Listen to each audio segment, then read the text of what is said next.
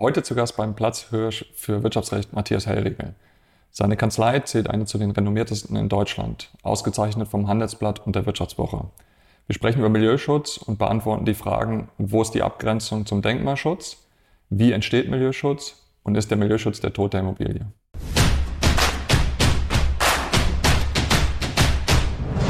Der Immobilien-Experten-Talk. Matthias, herzlich willkommen bei unserem Immobilien-Experten-Talk. Als äh, renommierter Anwalt äh, sprichst du häufig über das Thema Milieuschutz. Vielleicht kannst du uns zu Beginn kurz einmal den Unterschied Milieuschutz, Denkmalschutz erklären. Fundamental unterschiedlicher Ansatzpunkt. Ähm, der Denkmalschutz ähm, schützt ja in erster Linie das Objekt. Ähm, der Erhaltungsschutz in gewisser Weise auch, aber eigentlich den, ähm, dient der Erhaltungsschutz dem, der Zusammensetzung der Wohnbevölkerung. Um das vielleicht kurz auseinander zu klamüsern, beim Denkmalschutz geht es ja darum, ich habe ein Objekt, typischerweise ein Gebäude, können ja auch andere Gegenstände mhm. sein, nicht, aber typischerweise ein Gebäude und erhalte es in seiner Substanz ähm, aus ähm, bauhistorischen, geschichtlichen, ähm, äh, kunsthistorischen Gründen, gibt es ja verschiedene. Ähm, und das Witzige beim Denkmalschutz ist übrigens auch, Denkmalschutz entsteht nicht durch eine Unterschutzstellung in Berlin mhm. insbesondere, sondern ähm, Denkmalschutz besteht und die Aufnahme in die Liste ist nur deklaratorisch und nicht konstitutiv. Das ist beim Milieuschutz genau umgekehrt. Der Milieuschutz entsteht erst mit einer Satzung, äh, beziehungsweise in Berlin sind es Verordnungen. Das heißt, das Objekt muss unter Schutz gestellt werden. Ähm, und beim Milieuschutz geht es eben um den Schutz der Zusammensetzung der Wohnbevölkerung. Wie entsteht denn eigentlich überhaupt ein Milieuschutz? Also das ist in Berlin und Hamburg als Stadtstaaten anders als in den Flächenstaaten. Normalerweise ist es eine Milieuschutzsatzung. In Berlin und Hamburg sind das Milieuschutzverordnungen. Mhm. Das ist aber jetzt eine, eine, Rechtsformalie. Das ist nicht das Entscheidende. Das, ähm, das Wichtige ist, dass eine Kommune oder eben in Berlin die Bezirke sagen, ich habe einen Kiez typischerweise mit einem angespannten Wohnungsmarkt, den haben wir nun in ganz mhm. Berlin. Aber ähm, also ein Kiez, in dem ich einen besonderen, eine besondere Verdrängungsgefahr sehe. Und die Verdrängungsgefahr ergibt sich ja typischerweise daraus, dass ich ähm, einerseits ein hohes Aufwertungspotenzial in dem Immobilienbestand habe ähm, und andererseits ähm, bei den Mieten beispielsweise ein, ein eher niedriges Mietniveau, was sehr viel Anhebungspotenzial hat, sodass dann die Gentrifizierungsprozesse starten könnten, die der Milieuschutz gerade vermeiden möchte. Mhm. Okay, also das heißt, es wird wirklich von der Kommune initiiert, weil man sagt, ich habe Sorge, dass da eine Gentrifizierung stattfinden kann. Genau. Ist ja jetzt gerade ähm, ähm, in den letzten zwölf Monaten beispielsweise hier in Charlottenburg vollzogen worden. Dort sind mhm. neue Milieuschutzgebiete ausgewiesen worden. Und es geht damit los, dass die Kommune diese Verdrängungsgefahr bemerkt oder Wie bemerkt eine Kommune das? Dass, dass die Akteure, ähm, entweder äh, in der Politik oder in der Verwaltung, mhm. ähm, denen das einfach auffällt. Nicht, mhm. dass ähm, Bürger, die in die Sprechstunde kommen, wie auch immer. Und dann sich dafür entscheiden, ein bestimmtes Gebiet zu einem Untersuchungsgebiet zu machen. Mhm. Ähm, und dann finden dort ähm, eben Untersuchungen statt zu den Kriterien, die ich gerade genannt habe. Also insbesondere gibt es ähm, ein Aufwertungspotenzial und gibt es ein Verdrängungsdruck. Mhm. Äh, wie sind die Mieten? Wie sind die Kaufpreise? Wie sind auch die in der Vergangenheit beispielsweise gewesen die ähm, Aufteilungsquoten? Das sind mhm. dann äh, lauter Faktoren, die dort zusammenspielen. Und dann wird ein Untersuchungsbericht erstellt und auf der Grundlage entscheidet dann in Berlin der Bezirk, ähm, ähm, ansonsten die Kommune, darüber, ob eine Erhaltungssatzung ähm, erlassen wird, ein Milieuschutzgebiet ausgewiesen wird. Ähm, und dann ist das Gebiet unter Schutz gestellt. Was sind typischerweise Auflagen, die in dem Milieuschutz eingehalten werden müssen? Jeder Umbau ähm, oder jede Änderung mhm. ähm, wird ähm, genehmigungsbedürftig. Ähm, und es geht eben vor allem darum, die Dinge ähm, einzuschränken, die einen Aufwertungsdruck begründen. Das ist typischerweise die Zusammenlegung von Wohnungen. Nicht? Das mhm. ist so eines der Hauptbeispiele. Mit, mit, Zusammenlegung meinst du, also ich habe zwei Wohnungen, 50 Quadratmeter, 60 Quadratmeter, ich mache daraus eine und habe 110 Quadratmeter. Ganz genau. Ähm, und ähm, im, im, Übrigen ähm, Sanierungsmaßnahmen, die man sich dann ähm, genehmigen lassen muss, aber eben auch ähm, solche Sachen wie Fahrschulanbau, Balkonanbau, mhm. Ähm, genau, energetische Sanierung, all das wird ähm, genehmigungsbedürftig und muss dann eben abgestimmt Jetzt sagst du, äh, auch energetische Sanierungen sind abstimmungsbedürftig. ich stelle jetzt mal die Hypothese auf und sage, Milieuschutz ist ein langfristiger Tod für die Immobilie, insbesondere wenn wir auf Nachhaltigkeit mitschauen. Das würde mir jetzt persönlich zu weit gehen.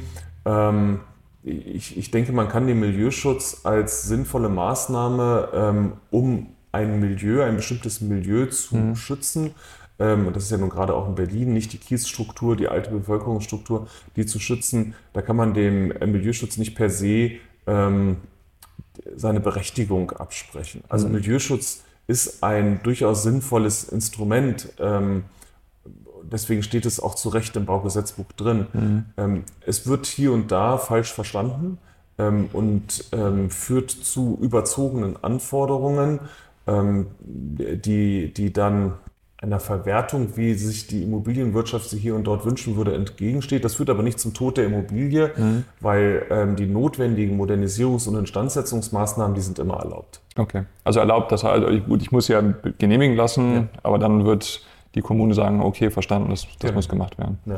Du hast vorhin auch gesagt, äh, typischerweise eine Auflage ist die Anbringung von Aufzügen. Jetzt würde ich sagen, die Anbringung von Aufzug ist jetzt per se keine direkte Aufwertung von der Immobilie, sondern führt auch dazu, dass sicherlich, ähm, ähm, ich sag mal, eingeschränkte Personen natürlich dann auch in den dritten oder vierten Stock mitkommen können. Ja. Es, es gibt ja auch solche und solche Fahrstühle. Und mhm. dann ist eben die Frage, in, in, mit, mit, äh, mit welchem Ausstattungsstandard gehe ich an den Fahrstuhl ran. Ich persönlich ähm, meine, und äh, da gibt es auch äh, mittlerweile die ersten Bezirke, die jetzt dem folgen, ich persönlich meine, dass der Fahrschulanbau durchaus sinnvoll ist. Mhm. Ähm, die, ähm, als ich ähm, Student war, habe ich in einem Haus in Prenzlauer Berg gewohnt. Ähm, da war ein Hausmeister mhm. in der Wohnung. Der wohnte im, ähm, ich wohnte hinten im Seitenflügel, der wohnte im Vorderhaus im vierten Stock. Mhm.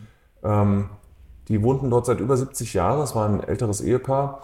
Ähm, und die mussten ausziehen. Warum? Weil sie es nicht mehr in den vierten Stock geschafft haben. Genau, ja. Und das ist eben ähm, die, die Barrierefreiheit ist eigentlich ein wichtiges Anliegen. Übrigens interessanterweise auch typischerweise der Grünen, nicht die, ähm, die das gerne auch in die Novellen der Bauordnung ähm, ähm stärker verankern wollen, eine höhere Quote an Barrierefreiheit.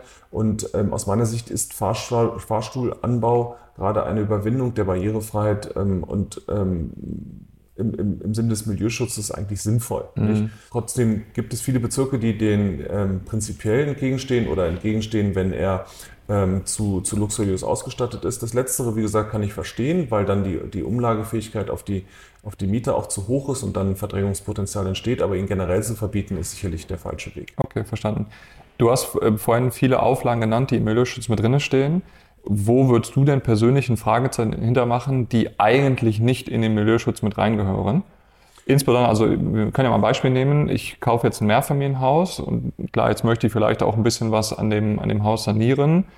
Was mache ich denn in dem, in dem Fall dann überhaupt? Das ist schon die falsche Betrachtungsweise aus meiner Sicht. Mhm. Ähm, denn ähm, der, der, der Milieuschutz soll ja gerade dem Käufer eines Mehrfamilienhauses dort gewisse Restriktionen auferlegen, um eben die bestehende Mieterstruktur vor einer Verdrängung zu schützen. Also das ist ja nun gerade das Anliegen des Milieuschutzes und das halte ich auch für, ähm, an, an sich für sinnvoll. Es ist nicht sinnvoll, ähm, dass sich jemand zwei Wohnungen äh, dort kauft, mhm. die Leute mit Eigenbedarfskündigung äh, okay, rausschmeißt und die Wohnung zusammenlegt. Das, ja. ist, das ist eben nicht im Sinne des Milieuschutzes. Ähm, es ist aber umgekehrt, wenn man es aus der Mietersicht betrachtet, gibt es, ein, gibt es eine Reihe von Maßnahmen, die eben auch nicht sinnvoll sind. Das ist eben beispielsweise das Verbot der Zusammenlegung von Wohnungen. Da sind die äh, ähm, Berlin gerade die Bezirksämter kategorisch mhm. ähm, und, und, lassen da nichts zu. Auch da wieder ein, ein, ein Beispiel. Ich kenne eine Richterin, mhm. ähm, die in, sehr, seit langem in einem Haus wohnt und ihre Kinder sind mittlerweile im Teenageralter.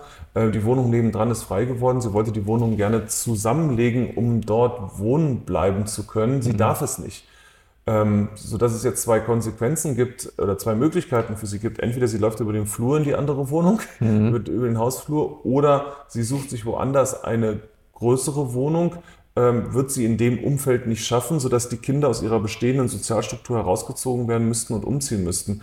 Das halte ich nicht für sinnvollen Milieuschutz. Also mhm. jetzt wenn eben der, der Wunsch nach Zusammenlegung beispielsweise von den Mietern ausgeht, das wäre etwas, worüber man nachdenken könnte, ähm, ob, ob es dann wirklich sinnvoll ist, es kategorisch zu verbieten. Ähm, ich halte es nicht für sinnvoll. Es gibt ja gerade in den Milieuschutzgebieten, also wenn man mal durchläuft, äh, durchaus auch ähm, viele Mehrfamilienhäuser, die nach Milieuschutz nicht aufgeteilt werden dürfen. Wenn man dann langläuft, sieht man aber auch, dass die von, von Zustand schon sehr schlecht sind. Jetzt soll dieses Mehrfamilienhaus verkauft werden und es findet sich wahrscheinlich sehr schwierig, einen Käufer, weil viele sagen, oh, Milieuschutz, da lasse ich lieber die Hände von, weil das ist mir zu heikel, ich kann da nicht viel was mitmachen, es ist sehr viel Bürokratie damit hinter. Was mache ich denn in so einem Fall? Naja, aus ähm, Sicht des Milieuschutzes und aus Sicht von ähm, grünen und linken Politikern würden jetzt wahrscheinlich viele in die Hände klatschen und sagen, ich mache einen Haken dran. Nicht? Mhm. Das ist genau das, was ich, was ich möchte. Also ähm, interessant ist ja auch, dass, dass Rendite und Spekulation, ähm, Spekulation sicherlich zu Recht, aber eben Rendite als äh, Schimpfwörter mittlerweile mhm. ähm, verwendet werden. Ja. Nicht, ähm, nicht nur in der politischen Debatte, auch in der medialen Berichterstattung. Also mhm. Also das ist, wenn, wenn irgendjemand sagt, ich möchte mit irgendetwas eine Rendite erzielen, mhm. Ähm, dann kann er sich eigentlich auch selber gleich ans Kreuz nageln. Ja. Und das finde ich falsch. Es ist ja so, dass sich ein Privater nur dann am Wohnungsmarkt engagieren wird und das ist egal, ob es die Vermietung von Bestand ist oder der Neubau von Wohnung, wenn er eben damit einen Gewinn erzielt, weil genau. sonst macht er das nicht. Ja. Und ähm, allein auf ähm, städtische Strukturen zu setzen, ist aus meiner Sicht auch nicht sinnvoll. Mhm. Ähm, wir, äh, das ist zwar natürlich auch der Traum von linken und grünen Politikern, ähm, ein, eine, eine, kommunale Wohnungsbewirtschaftung ähm, ähm, zu haben. Und das wird auch gar nicht sagen, dass es ein falsch verstandenes Ziel ist, den, den kommunalen Anteil auszubauen. Mhm. Aber dass nun der gesamte Wohnungsmarkt in kommunaler Hand ist, das, das funktioniert eben nicht. Und wenn jemand sein Kapital zur Verfügung stellt, ähm, und sei es eben das Kapital in Form einer Immobilie, dann erwartet er daraus eine, eine gewisse Rentabilität ja. ähm, und muss es im Zweifel auch finanzieren und, und, und, deswegen erwirtschaften und das kann man eben nicht unterbinden. Ähm, wohin übrigens umgekehrt die kommunale äh, Wohnungsbewirtschaftung, jetzt kommen wir ein bisschen vom Milieuschutz weg, aber das ist mir, mir wichtig an der Stelle, wohin die kommunale Wohnungsbewirtschaftung führt, sieht man ja auch gerade ganz aktuell ähm, wieder. Nicht? Wir haben, es wird die Einnahmenseite begrenzt, indem die kommunalen Wohnungsunternehmen verpflichtet werden, auf Mieterhöhungen zu verzichten. Mhm. Das finde ich ja gar nicht per se schlecht, aber es muss doch an, eigentlich an eine Bedürftigkeitsprüfung äh, gekoppelt werden. Mhm. Also der, der gut verdienende Mieter einer kommunalen, ähm, eines kommunalen Wohnungsunternehmens äh, muss doch nicht in den Genuss eines ähm, ja. Mietanhebungsverzichts kommen. Ja, guter nicht Punkt, so. ja. Ne, das, äh, so, also die Einnahmenseite wird begrenzt. Ähm, ähm, dann wird die Einnahmenseite begrenzt, in denen den kommunalen äh, Wohnungsbauunternehmen wesentlich höhere Sozialwohnungsquoten auferlegt werden im Neubau mhm. als ähm, dem Rest der Immobilienwirtschaft. Sie müssen nicht 30, sondern in der Regel 50 Prozent ähm, oder Sozialwohnungen anbieten. Und auch im restlichen Bestand werden sie auch eingeschränkt. Das heißt, die Einnahmenseite wird beschränkt. Auf der anderen Seite kriegen sie teilweise unrentable Projekte zugeschoben ähm, und haben dadurch sehr, ähm, wird die Ausgabenseite ähm, weiter belastet, ähm, typischerweise gerade auch durchs Vorkaufsrecht. Ne? Mhm. wollen wir auch noch drüber sprechen später ähm, haben sie viele Wohnungen zu überteuerten Preisen bekommen. Aktuell steigen die Zinsen, ähm, aktuell steigen die Baukosten. Also Einnahmenseite wird begrenzt, Ausgabenseite steigt. Und wohin führt das? Natürlich in die Überschuldung. Und ja. das ist eine Situation, die wir in Berlin schon mal hatten in den Nullerjahren, die dazu geführt hatte, dass die Wohnungsbauunternehmen aufgrund ihrer Überschuldung und aufgrund auch der Vernachlässigung der Bestände dazu gezwungen waren, Wohnungsbestände zu verkaufen. Mhm. Und die aktuelle Politik führt zwangsläufig dazu, dass dieser Fehler sich wiederholt. Mhm. Oder das, was wir heute als Fehler erkennen, ich würde gar nicht sagen, ob es damals unbedingt ein Fehler war, aber dass sich dieser Fehler wiederholt und das ist eben überhaupt nicht sinnvoll. Was würdest du denn sagen, sind bessere Maßnahmen, um den eigentlichen Gedanken von dem Milieuschutz aufrechtzuerhalten, aber tr trotzdem dem äh, Kapitalanleger die, den, den Rentabilitätsgedanken für die Immobilie halt mit sicherzustellen? Um das nochmal zusammenzufassen, ich finde ja, der Milieuschutz per se ist richtig. Mhm. Ähm, er wird nur teilweise falsch verstanden oder übertrieben angewendet. Ähm, um mal das Beispiel aufzugreifen mit ähm, der Modernisierung und Instandsetzung. Ähm, das wird teilweise sehr stark eingeschränkt, ähm, um die Mieter vor entsprechenden Mieterhöhungen zu schützen. Ist es nicht viel sinnvoller, darüber nachzudenken, ähm, wie ich Wege schaffe, dass ich die an sich gewünschte Modernisierung und Instandsetzung und auch die energetische Sanierung ähm, schaffe, ohne die Mieter zu belasten. Mhm. Es gibt ja keine Rede von unserer Bauministerin äh, Clara Geiwitz oder auch von dem äh, Stadtentwicklungssenator Andreas Geisel, ähm, wo nicht betont wird, wir müssen den Bestand energetisch sanieren. Wir mhm. müssen den CO2-Fußabdruck im Bestand verbessern. Aber trotzdem wird ja die energetische Sanierung laufend verboten. Ähm, und wäre es, und jetzt muss man sich mal überlegen, wer verkauft eigentlich typischerweise so eine Immobilie? Es sind ja in der Regel ähm, ältere Menschen. Mhm. Und warum verkaufen sie die Immobilie? Weil sie sich ihren Ruhestand finanzieren wollen. Was Spekulationsfrist ja, ausgelaufen. Ist, genau. Spekulationsfrist ausgelaufen, was auch immer. Ähm, aber der, häufig ist es eben so, dass es sich um Eigentümer handelt, die selber keinen Kredit mehr bekommen mhm. ähm, im, im, höheren Alter, um eine entsprechende Maßnahme durchzuführen. Ähm, ist es nicht dann sinnvoll, den Erwerber zu ermöglichen, der in der Regel ja im, mitten im Berufsleben steht, eine entsprechende Maßnahme ähm, durchzuführen, indem auf die Grunderwerbsteuer verzichtet wird. Mhm. Also ah, okay, mal, okay, mal als mhm. Ähm, ein Mehrfamilien, ein sanierungsbedürftiges Mehrfamilienhaus im Milieuschutzgebiet wird verkauft. Mhm. Ähm, der Erwerber kauft es, ähm, er will energetisch sanieren, ähm, er verpflichtet sich dazu, diese energetische Sanierung innerhalb von, weiß ich nicht, fünf Jahren durchzuführen, also einen überschaubaren Zeitraum, und er, äh, und er ähm, verzichtet darauf, die, ähm, ähm, die, die, Kosten umzulegen die, auf die Kosten Mieter. umzulegen auf die Mieter mhm. und ähm, ihm wird dafür die äh, Grunderwerbsteuer erlassen. Mhm, okay, spannender also Ansatz. Ist, ja. äh, nicht, das, ist, ähm, das ist nicht von mir erfunden, ja. Ähm, da gehören die Credits äh, Michael Schick von der EVD, aber das ist eben ein interessanter Ansatz, wie ich eben beides haben kann. Mhm. Und im Moment wird immer nur in Verboten gedacht. Ähm, und das ist eben falsch, ja. weil ähm, die, die Verbote nicht dazu führen, dass die Maßnahmen, die an sich notwendig sind, durchgeführt werden. Ja. Vielen Dank bis hierhin. Wir ja. sehen uns gleich mal wieder und sprechen über das Vorkaufsrecht. Prima. Erstmal äh, vielen Dank für die, die Insights hier schon mal. Sehr gerne. Danke dir.